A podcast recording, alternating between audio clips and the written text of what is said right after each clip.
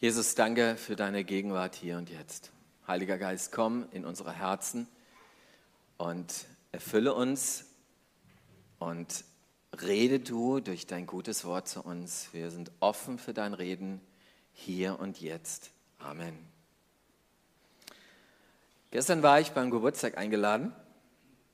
Großes Fest, tolle Atmosphäre, super Wetter, lecker Essen nette Menschen, ganz viele nette Menschen. Und ich kam mit vielen Menschen ins Gespräch. Und zwar, die meisten kannte ich nicht. Und wir kamen so ins Gespräch, nicht nur über den BVB, der gerade verloren hatte. Einige haben gejubelt und manche, also die wenigsten haben gejubelt, die meisten waren traurig. Äh, also der Heinz war dabei zum Beispiel, der hat das miterlebt, ja. Aber äh, mal ganz abgesehen von dieser wichtigen Nebensache. Äh, wir waren also miteinander und haben uns danach natürlich nach dem Fußballspiel auch gut unterhalten mit vielen Leuten und wie gesagt. Und ich kam ins Gespräch und ähm, ich habe etwas gemerkt. Ich habe was festgestellt. Es gab da eine ganze Menge Menschen. Da waren ein paar aus unserer Gemeinde dabei. Viele, wie gesagt, kannte ich gar nicht. Und ähm, irgendwie habe ich gemerkt in diesen Gesprächen mit Menschen, die mir klar signalisiert haben, dass sie eigentlich sehr weit weg sind von Glaube und Kirche, da ist was anders. Ich bin irgendwie anders. Irgendwie unterscheidet uns manches, auch wenn uns vieles verbindet. Zum Beispiel hätte uns verbunden, wenn BVB gewonnen hätte. Aber ja, es gibt einen Unterschied irgendwie. Und zwar nicht in dem Sinne eine moralischen Überlegenheit, so nach dem Motto, ja, ich bin ja Christ und das bin ich viel besser als der andere, sondern da ist irgendwas anderes. Was ist es denn? Was unterscheidet mich? Was macht mich doch irgendwie anders? So ein bisschen ein Fremdeln, vielleicht hast du es schon mal erlebt. Du bist in einem Umfeld, in dem eben keiner was im Glauben anfangen kann. Und plötzlich merkst du, da gibt es, wie gesagt, manches, was anders ist in deinem Leben. Und ich glaube, das hat ganz viel, dieses Gefühl des Anderssein hat ganz viel mit Pfingsten zu tun. Deswegen ist auch das Thema heute, du bist anders. Und äh, wir, wir lesen heute mal den Predigt, nicht heute mal, sondern wir lesen immer den Predigtext, den Predigtext, der für den heutigen Sonntag auch vorgegeben ist, aus dem ersten Korintherbrief, Kapitel 2, 12 bis 14 lese ich mal. Wir haben aber, so schreibt Paulus in die Gemeinde in, die, in Korinth, also in der griechischen Stadt, wir haben aber nicht den Geist dieser Welt erhalten, sondern den Geist, der von Gott kommt. Darum können wir erkennen, was Gott uns geschenkt hat. Davon reden wir nicht in Worten, wie sie menschliche Weisheit lehrt, sondern in Worten, die der Geist Gottes eingibt. Von dem, was Gott uns durch seinen Geist offenbart, reden wir so, wie sein Geist es uns lehrt. Menschen, die sich auf ihre natürlichen Fähigkeiten verlassen, lehnen ab, was der Geist Gottes enthüllt es kommt ihnen unsinnig vor. Sie können nichts damit anfangen, weil es nur mit Hilfe des Geistes beurteilt werden kann. Nochmal, du bist in, deiner, in deinem Umfeld, in deiner, in deiner Klasse, in deinem, bei deinen Freunden, bei deinen Arbeitskollegen, bei deinen Nachbarn und du merkst, irgendwie etwas Wesentliches unterscheidet dich von ihnen. Drei Gedanken zu dem Text. Erstens, Christen sind anders, sie haben einen anderen Geist. Wir sprechen vom Heiligen Geist. Heute ist Pfingsten. Das machen wir nicht nur an Pfingsten, aber auch heute ganz besonders. Und wir schauen uns doch mal kurz an, was da Paulus ganz am Anfang schreibt. Wir haben aber nicht den Geist dieser Welt erhalten, sondern den Geist, der von Gott kommt. Darum können wir erkennen, was Gott uns geschenkt hat. Und dann Vers 14, Menschen, die sich auf ihre natürlichen Fähigkeiten verlassen, lehnen ab, was der Geist Gottes enthüllt. Es kommt ihnen unsinnig vor. Sie können nichts damit anfangen, weil es nur mit der Hilfe des Geistes beurteilt werden kann. Christen sind anders, weil sie einen anderen Geist haben. Wenn ich Christ werde, dann kommt Jesus Christus in mein Leben und mein Herz hinein und dann kriege ich außerdem den Heiligen Geist geschenkt. Und ich habe dann einen neuen Geist und ein neues Leben. Ich gehöre dann nicht mehr dieser Welt an, sondern einer anderen Welt, dieser Welt Gottes. Und das heißt, es, es, es passiert so eine Art äh, Wechsel der Welten. Ja? Ein, ein, eine, ich, ich, mein Stand verändert sich. Ich bin plötzlich mir bewusst und klar, ich bin ein geliebtes Kind Gottes, nicht ein Kind dieser Welt. Und das ist natürlich auch ein Unterschied. Und ich, mich durch, durchströmt nicht mehr der Geist dieser Welt, wie Paulus sagt, sondern der Geist, der von Gott kommt. Und das macht mich anders in gewisser Hinsicht. Ihr kennt es vielleicht, manchmal sagt man so, äh, der ist nicht von dieser Welt. Oder der lebt, nicht, der lebt in einer anderen Welt. Kennt ihr auch, ne? Der lebt irgendwie in einer anderen Welt, in ganz anderen Sphären oder so. Und es kann sein, dass jemand das zu dir sagt, wenn du Christ bist und als Christ lebst, dass er sagt, hey, der lebt aber in einer anderen Welt. Weil du tatsächlich in einer anderen Welt lebst. In dieser Welt, in der du ganz klar Gott mit einkalkulierst in dein Leben. Dieser Gott, der, der ist nicht nur ein Hobby, wie vielleicht dein Fußball dein Hobby ist oder sonst was, was man einfach mal so am Sonntag macht, sondern dieser Gott durchzieht dein Leben wie ein roter Faden. Er ist die Hauptsache deines Lebens. Und all deine Entscheidungen versuchst du und möchtest du in Einklang mit Gott treffen. Und das ist Menschen wirklich fremd. Das ist ihnen fremd. Und deswegen stimmt es tatsächlich, dass wir in gewisser Weise, wenn du mit Jesus lebst, in gewisser Weise weltfremd bist, weil du der Welt fremd bist mit deinem Verhalten und deinem Denken und deinem Glauben. Das ist menschenfremd. Manche kennen das in der eigenen Familie. Ich habe das auch gekannt, als ich Christ geworden bin. Wie fremd wurde ich meiner Familie plötzlich, weil ich voller Begeisterung die Bibel gelesen habe und, und gerne in die Gemeinde gegangen bin und so weiter. Das ist was ganz Entscheidendes. Du bist der Welt fremd, weil du einen anderen Geist hast. Und du hast einen Schatz entdeckt für dein Leben, das hat der andere nicht entdeckt. Und deswegen kann er dich gar nicht verstehen. Schüttelt nur mit dem Kopf und sagt, was macht, warum, warum lebt er so? Warum glaubt er so? Und ein zweiter Gedanke kommt dazu. Was ist denn der entscheidende Schatz? Christ, Christen sind anders durch den Geist, erkennen sie in Jesus Gott. Da heißt es in diesem Text, den wir eben gehört haben, weil wir diesen Geist Gottes bekommen haben, können wir erkennen, was uns Gott geschenkt hat. Wir können erkennen, was uns Gott geschenkt hat, weil wir den Heiligen Geist haben. Das heißt, wir erkennen das Geschenk Gottes. Was ist es denn? In dem Zusammenhang dieses Textes im ersten Korintherbrief ist dieses Geschenk nichts anderes als das da, das Kreuz.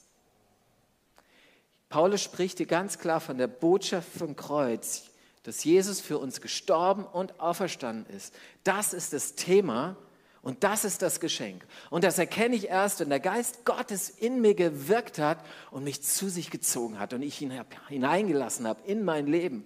Dann erkenne ich plötzlich, dieses Kreuz ist ein Geschenk.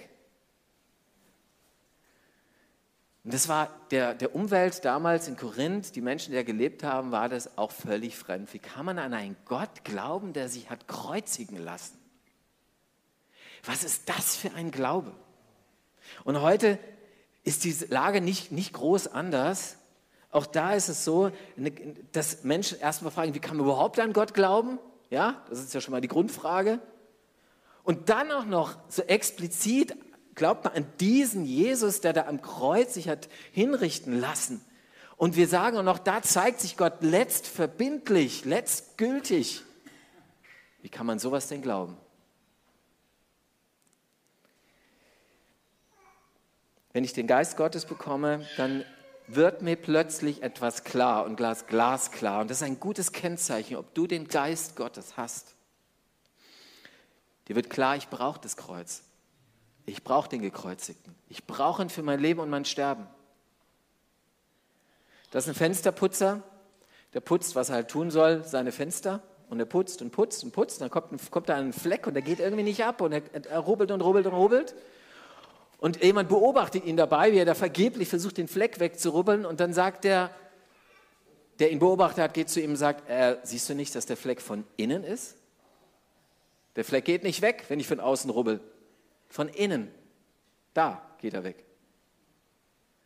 Wenn ich Christ werde, wenn der Heilige Geist mich erfüllt, das erste Mal oder die ersten Male, dann wird mir klar, dass in mir Flecken sind.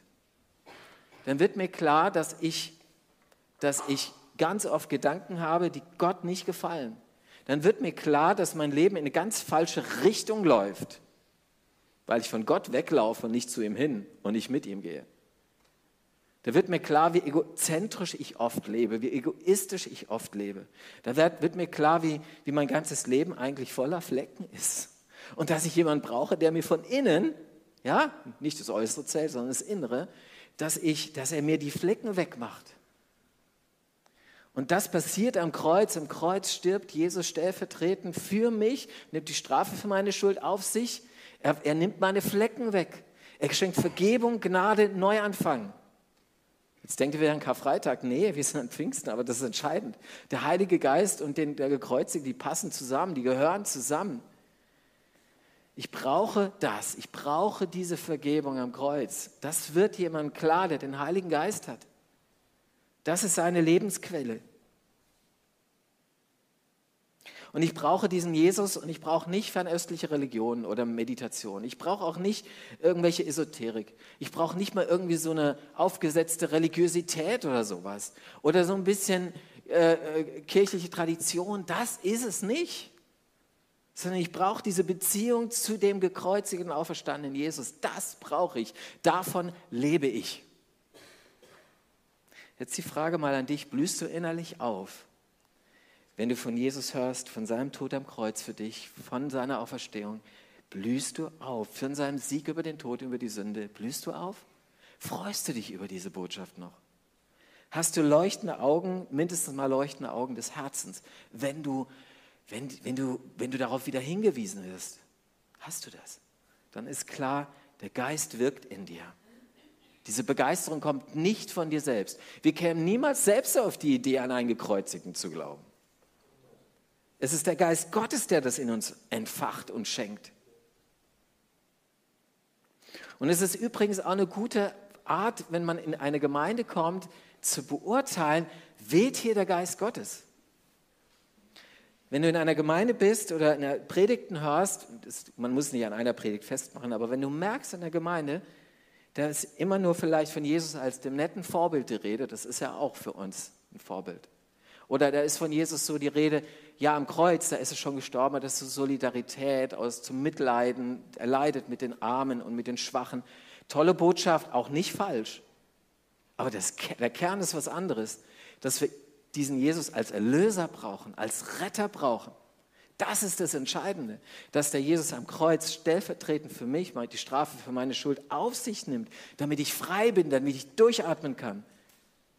Deswegen ein gutes Kennzeichen einer Gemeinde, wenn das kein Thema mehr ist, dann muss man fragen, weht da der Heilige Geist?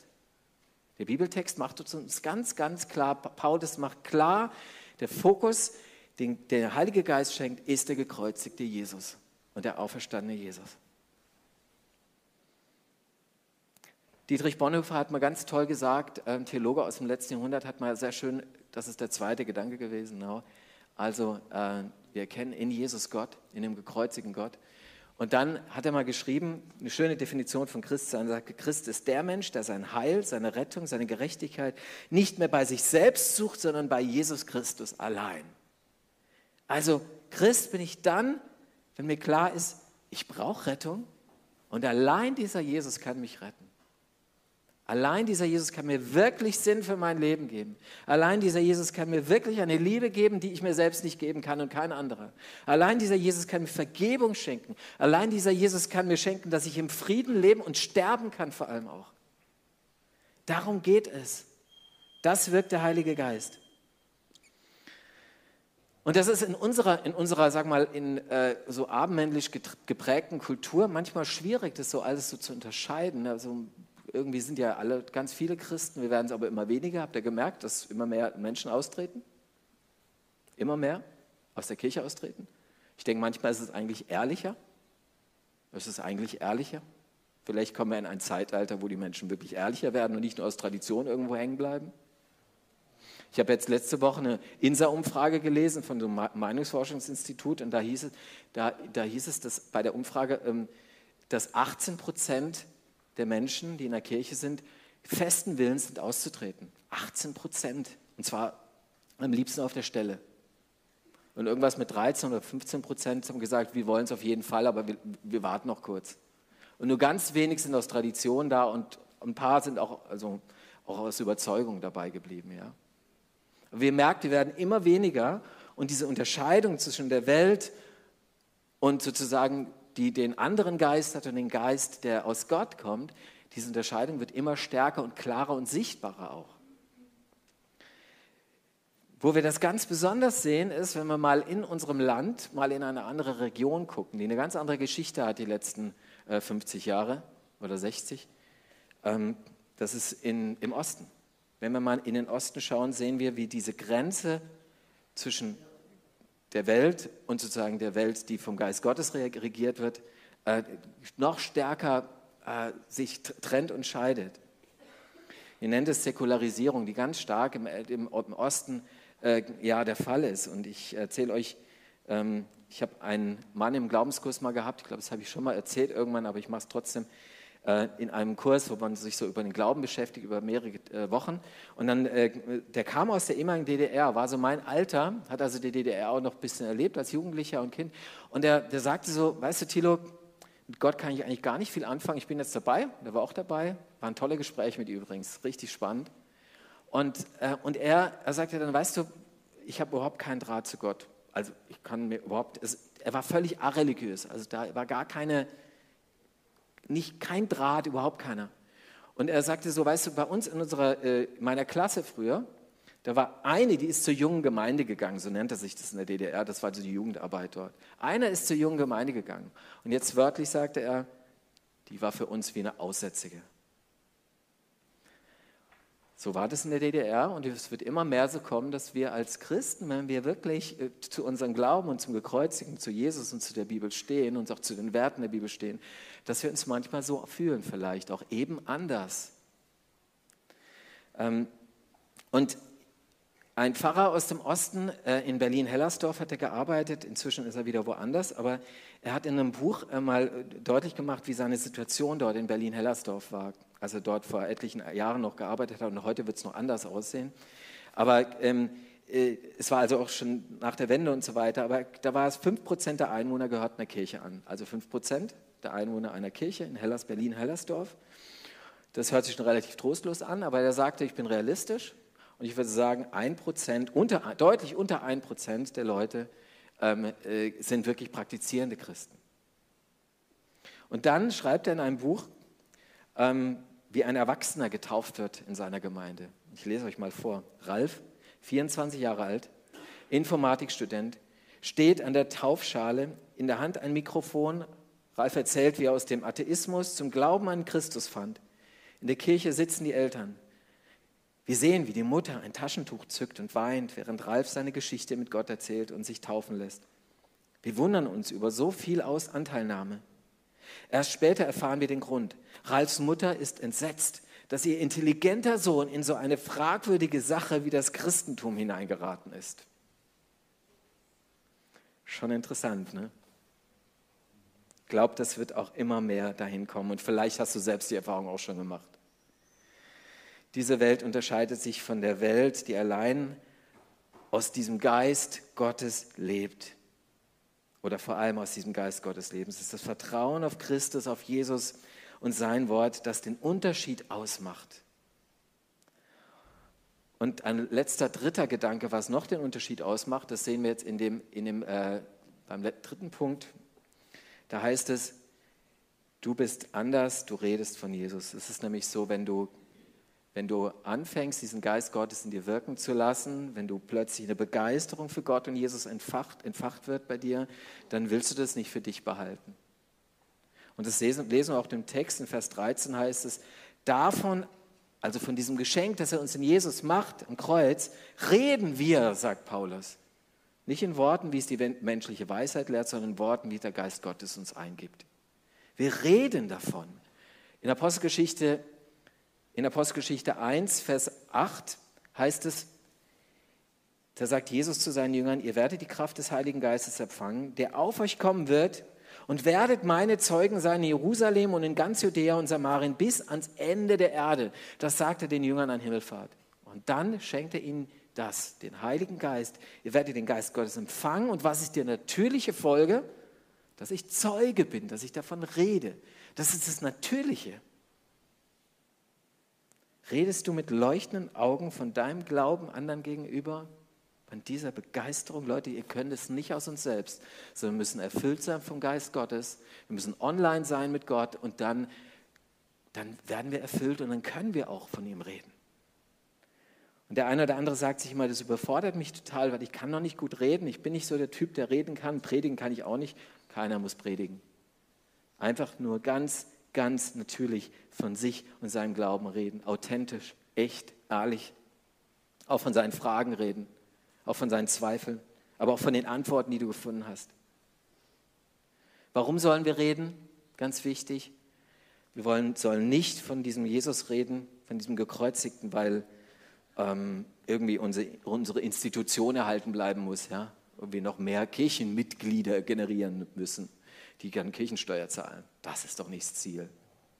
Sondern es geht um den Menschen, den Gott sieht, in seiner ganzen Liebe sieht. Und er soll, er soll auch angesteckt werden von dieser Liebe Gottes, von diesem Heiligen Geist, von diesem Jesus. Darum geht's. Deswegen sagen wir weiter.